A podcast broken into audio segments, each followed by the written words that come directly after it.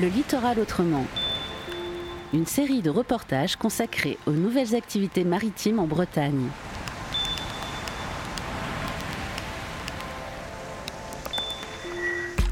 Bonjour, je m'appelle Anthony Surbois, je travaille à Vive Armor Nature en tant que chargé de mission scientifique sur la réserve naturelle de la baie de Saint-Brieuc.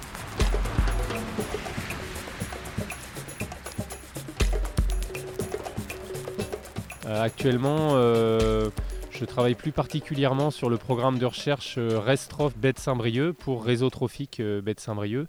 Et ce programme de recherche ambitieux, qui fait intervenir différents laboratoires à l'échelle de la Bretagne, hein, tels que l'IFREMER, l'UBO, mais aussi le Muséum d'histoire naturelle ou l'Agrocampus, a pour vocation de faire vraiment l'état des lieux de la connaissance sur le fonctionnement trophique de la baie, et puis étudier comment a évolué cet espace-là, à la fois sur euh, l'aspect sédimentaire et sur les peuplements benthiques. Donc le, le c'est toutes les petites bêtes, les petits invertébrés, les mollusques qui vivent dans, euh, dans le sable. Donc nous, on s'intéresse à ça puisque ça fait partie de la, production du milieu marin. Et puis en fond de baie, depuis près de 20 ans, on a une réserve naturelle nationale qui a été créée pour protéger les oiseaux. Les oiseaux, ils viennent ici pour chercher du calme et de la nourriture. Et donc toute la ressource benthique, donc tous ces animaux qui vivent dans le sable, constitue euh, un garde-manger euh, intéressant euh, pour les oiseaux. Donc, bah, étudier comment il évolue, c'est important aussi pour, pour mieux comprendre et puis pour mieux orienter la conservation des oiseaux.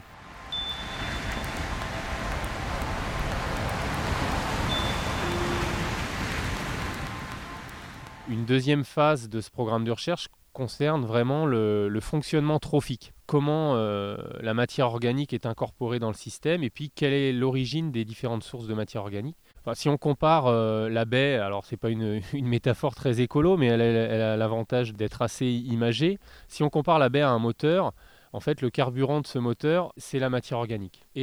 Il peut y avoir différentes sources de matière organique, des sources de matière organique d'origine marine, avec le phytoplancton par exemple, d'origine terrestre, avec les nutriments qui arrivent via les rivières qui, débouchent en baie, et puis par exemple une source de matière organique qui viendrait des présalés, avec euh, de la végétation qui est exportée des présalés quand elle meurt euh, vers le milieu marin et qui serait assimilée par les animaux.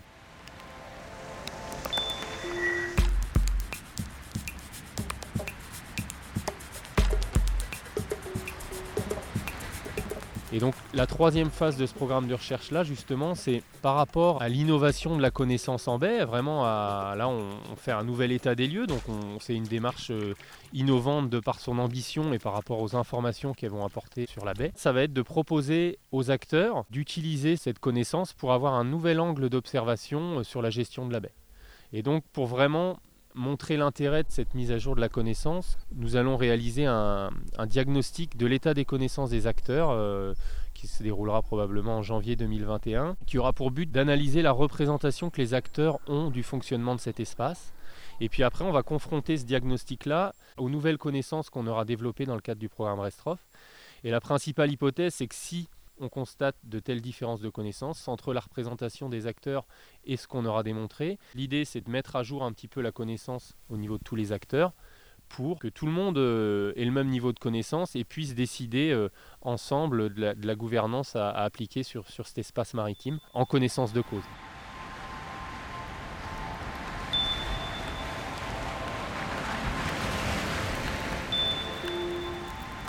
L'objectif de ce programme de recherche-là, c'est d'identifier les différentes sources de matière organique en baie et de vérifier quelle est la source de matière organique la plus importante pour faire tourner le, moteur, entre guillemets, donc les peuplements et le réseau trophique de, de la baie de Saint-Brieuc.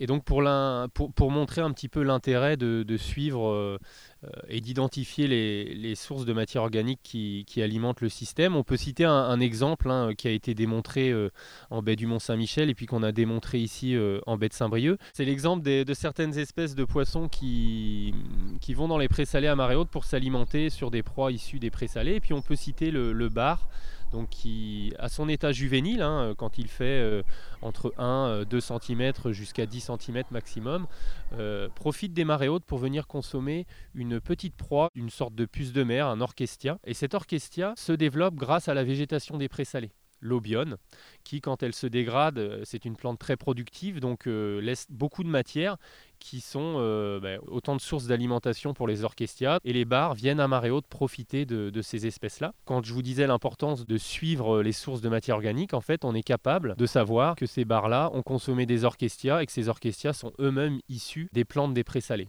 Et donc en fait, c'est la plante du présalé qui permet de supporter un petit peu la croissance des bars dans les présalés. Et ça, ça se démontre chimiquement en analysant des, tissus de bars.